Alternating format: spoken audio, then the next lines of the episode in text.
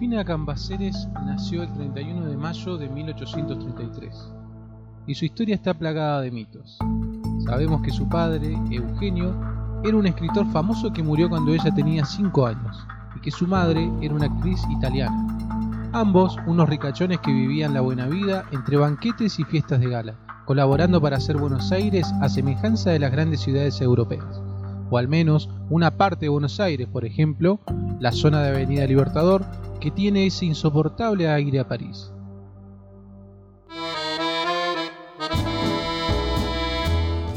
Eugenio era miembro del Club del Progreso, un grupo de personas que se juntaban a definir el destino del país y que probablemente suponían que la mayoría de las calles llevarían sus nombres algún día. La buena vida de Rufina, por otra parte, no resultó tan buena. Según la historia, o una de las historias, el día que cumplió 19 años, mientras se vestía para asistir a una gala en su honor en el Teatro Colón, murió repentinamente. La razón se enteró por medio de una amiga que ella, o sea, Rufina, y su madre, la actriz italiana, compartían amante.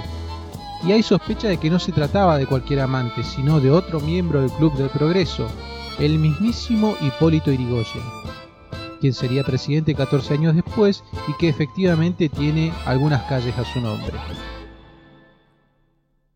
La historia presenta algunas inconsistencias. Cuando Rufina cumplía 19 años, al Colón todavía le faltaban 6 años para ser inaugurado.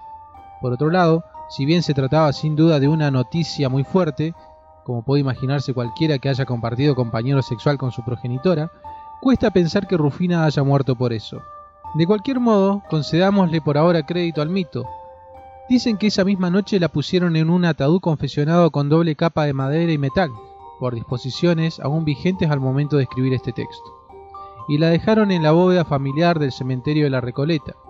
En este punto hay varias versiones, pero quedémonos con la que dice que un vigilante del cementerio pasó, obviamente de noche, estas cosas siempre ocurren de noche, y notó el ataúd algo desplazado.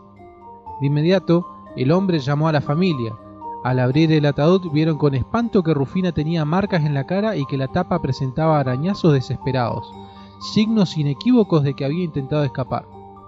Por eso, en la puerta de su bóveda hay todavía una estatua que la representa queriendo salir o invitando a entrar. No sé cuál de las dos interpretaciones es más espeluznante. Recordatorio para el visitante incauto del primer caso de catalepsia registrado o parcialmente registrado en Argentina.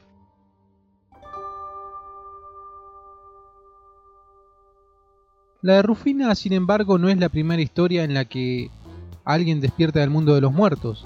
Y esta historia no es la historia de Rufina. Esta es la historia de algo tremendo, posiblemente lo más tremendo que ocurrió en Buenos Aires, algo que tuvo lugar casi 30 años antes de la muerte de la pobre chica, que podríamos decir descansa en Recoleta. En Buenos Aires, en 1871, ya había tranvías, pero era común que el conductor, que obviamente manejaba un caballo y no una locomotora, parase cuando alguien le ofrecía un mate a mitad del camino. Nadie se extrañaba, tal vez porque nadie tenía tanto apuro. Tampoco existía o no había llegado el fútbol. Las calles tenían algunos faroles de querosén que de a poco se iban sustituyendo por los de gas. Estos eran mejores, aunque tendían a explotar de vez en cuando. Cuando empezaba a caer el sol, los faroleros iban prendiéndolos uno a uno.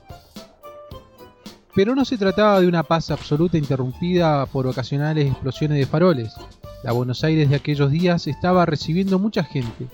Cada año la cantidad de inmigrantes crecía más y más.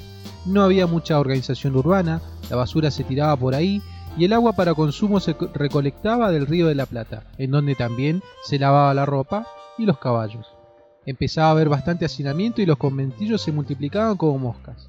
Era común que familias enteras ocuparan una sola habitación. Aún así, comer en Argentina seguía siendo muy barato respecto a Europa por lo que los recién llegados preferían quedarse en esas condiciones antes que volver. Nada era peor que el hambre.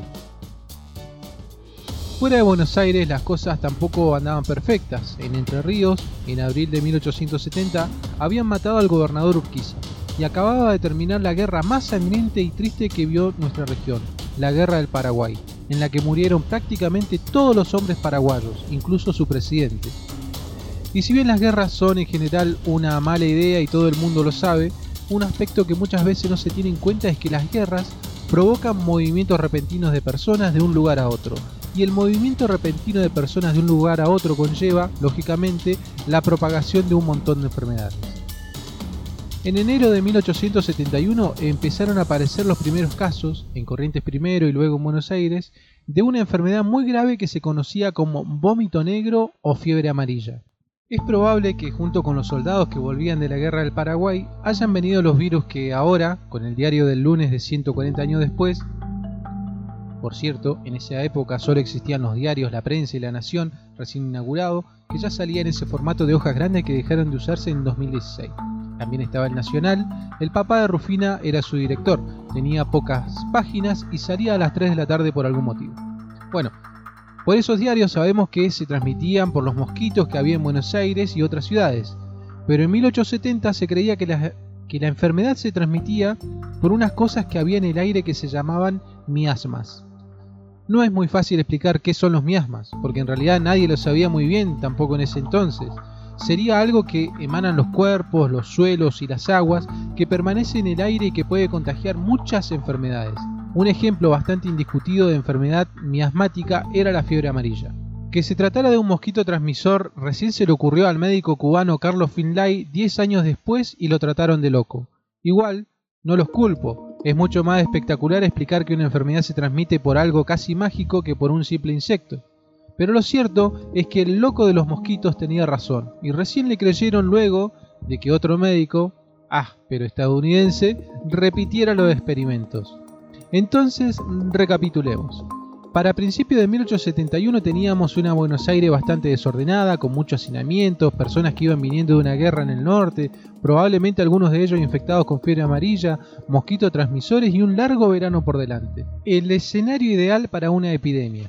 Para febrero los casos se empezaron a multiplicar y nadie sabía qué hacer, lo cual se tradujo en un hermoso todavía no hagamos nada. Medio parecido a lo que está pasando en algunos países vecinos en este contexto de pandemia de coronavirus. En ese plan de no acción, no suspender los festejos de carnaval fue un error bastante terrible porque cuando está comenzando una epidemia que se transmite por la picadura de mosquitos, juntar muchas personas con calor y agua donde se pueden desarrollar las larvas es la receta perfecta para la tormenta perfecta. Los casos pasaron de ser decenas a cientos y se concentraban principalmente en San Telmo. Como había muchos inmigrantes y un grupo de ellos hablaba otro idioma, el italiano, se empezó a culpar a los italianos, obvio. A esta altura, es justo afirmar que esta es la historia de una epidemia provocada por un virus que se transmite de manera obligada entre mamíferos y mosquitos del género Aedes, pero que para fines de febrero de 1871 era una enfermedad miasmática contagiada por italianos. En marzo, con la epidemia ya declarada, murieron en Buenos Aires 5.000 personas ese mes, cuando el promedio mensual, en épocas en las que no había epidemia, era de 700, el presidente, don Domingo Faustino Sarmiento, otro que logró agenciarse no una sino dos calles a su nombre y que había sido electo por la diferencia más grande en toda nuestra historia, aunque solo votaban varones argentinos, mayores de 18 años, en voz alta, en el atrio de las iglesias, tomó una decisión absolutamente heroica. Se fue. Se subió al tren que en esa época se llamaba Ferrocarril Oeste, y luego se llamó, por supuesto, Sarmiento, y volvió recién en julio, cuando la epidemia se había terminado para inaugurar las sesiones ordinarias del Congreso y anunciar las primeras medidas con sentido. Cloacas. Pero mientras Sarmiento se exiliaba, en Buenos Aires la epidemia seguía y los miasmas continuaban encabezando la lista de sospechosos, junto con los italianos. Entonces, los que vieron la oportunidad y aprovecharon fueron los vendedores de terrenos en la afuera de la ciudad. Morón era la, la alternativa por excelencia. El tren conectaba con el centro y había muchos espacios verdes, cosa fundamental para evitar los miasmas porque otra característica de los miasmas era que se dispersaban al aire libre. Los avisos ofrecían, con solo ir a ver los terrenos, pasaje de ida y vuelta en tren y un asado con cuero después del remate. Pero durante la epidemia, cuando la gente empezaba a imitar al presidente y abandonaba la ciudad por temor a ser contagiada, los agentes inmobiliarios no fueron tan buenos. Los precios en Morón se dispararon a tal punto que el alquiler mensual de una habitación llegaba a costar alrededor de 10 veces un sueldo promedio. Como los hospitales empezaron a colmarse, se creó la Comisión Popular, un grupo de 60 médicos que se unieron para tratar de asistir a los enfermos. La mayoría de los médicos murió de fiebre amarilla y sus nombres son los que hoy llevan algunos de los hospitales argentinos, como Francisco Javier Muñiz y Cosme Argerich. La comisión iba dando órdenes según surgían en las reuniones diarias, lo hacían a través de los diarios o en los suplementos de una página que se vieron obligados a publicar cuando empezaron a faltar los recursos humanos para imprimir diarios enteros. En general, decidían deshabitar las manzanas donde se registraban casos y limpiar o quemar las pertenencias. La ayuda que daban era limitada, porque aún no se sabía casi nada acerca de la enfermedad, y los tratamientos muchas veces empeoraban el cuadro clínico. Por ejemplo, los inductores del vómito que en lugar de limpiar de la enfermedad, como se suponía que tenían que hacer, le agregaban una bonita deshidratación al pobre paciente. Aún así, es destacable que estos médicos se hayan quedado en la ciudad a pesar de todo, incluso cuando la epidemia obligaba a reemplazar casi permanentemente a los miembros de la comisión acorde iban cayendo víctimas de la fiebre.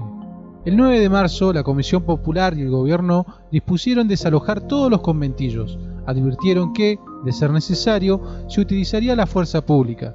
Así se fue evacuando la ciudad, sacando por la fuerza a todas las personas de las piezas donde vivían y quemándoles sus cosas.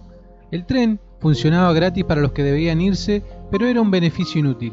La mayoría no podía pagar lo que salía a una casa en las afueras. Pronto se armaron viviendas provisorias en los vagones de los trenes y campamentos a orillas del riachuelo. Claro que, como se transmitía por la picadura de mosquitos, la enfermedad no afectaba solo a los pobres, se registraban casos también entre habitantes de los lujosos caserones que había en la zona sur de la ciudad. La diferencia era que muchos de ellos sí tenían dónde ir, como sus casas quintas en los lejanos pueblos de Belgrano y Palermo, que luego transformaron en viviendas definitivas. Quienes nuevamente vieron el negocio fueron, claro, los agentes inmobiliarios, que usaron los caserones con muchas habitaciones para hacer conventillos nuevos una vez pasada la epidemia, lo cual era en ese momento un gran negocio. Esto cambió para siempre la disposición habitacional y poblacional de la ciudad de Buenos Aires. Abril fue el peor mes. La evacuación de Buenos Aires ya alcanzaba los dos tercios de la población y todo era un caos. Había saqueos, los muertos se acumulaban en las calles, los comercios estaban cerrados, nadie prendía los faroles, incluso la Comisión Popular se disolvió el 9 de abril y se decretó feriado hasta el fin de mes. Las bóvedas son espacios que uno compra en los cementerios, en general pertenecen a familias ricas como la de Rufina, pagan impuestos y todo, hasta te desalojan cuando dejas de pagar, o más precisamente cuando otros dejan de hacerlo, pero en general, si uno no es millonario, va a parar a la tierra, y luego de un tiempo sus restos son removidos porque se necesita el espacio para otro. Eso sucede en condiciones normales. Cuando los muertos por día son 20 o 30 veces más de lo habitual, un día cualquiera de abril de 1871 los cementerios colapsan igual que los hospitales. Por ese motivo, cuando el cementerio sur se llenó, el Estado tuvo que comprarle al colegio carilino sus campos de deporte, o sus chacritas de deporte, para construir el cementerio de la Chacarita el más grande de Latinoamérica en ese momento. A la construcción del cementerio le acompañaba el problema de cómo llevar los muertos, que eran demasiados y no había quien quisiera manejar las carrozas fúnebres que se usaban en ese tiempo. Entonces se construyeron vías de tren y se puso a funcionar la porteña, primera locomotora a vapor que había llegado al país, para llevar los muertos al recién creado cementerio de la Chacarita. El que manejaba el tren, en realidad la locomotora, era un inglés que había venido años antes para enseñar cómo hacer esa misma tarea y se enamoró tanto de Argentina que se quedó.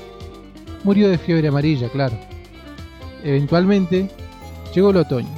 Las temperaturas bajaron y con ellas la fiebre finalmente empezó a amainar.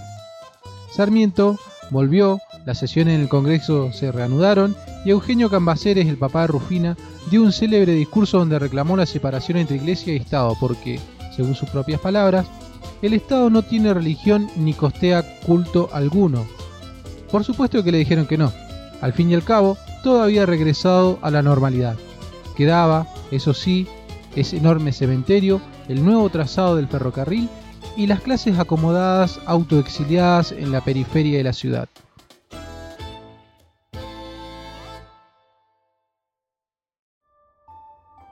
El recuerdo de la tragedia aún persiste, y todos los testimonios que nos quedaron de esa época son terribles, como el famoso cuadro de Juan José Blanes, en el que un bebé intenta tomar la teta de su madre muerta ante la mirada congojada de los doctores Cosme Argerich y Roque Pérez, o los relatos sobre los que se aprovechaban y falsificaban documentos para heredar algo en caso de seguir vivos. Ante una situación tan complicada, muchos eligieron el alcohol, pero no para frotarse las manos, cosa que, irónicamente, hubiese sido más eficiente, porque a su vez había otros problemas sanitarios graves como el cólera.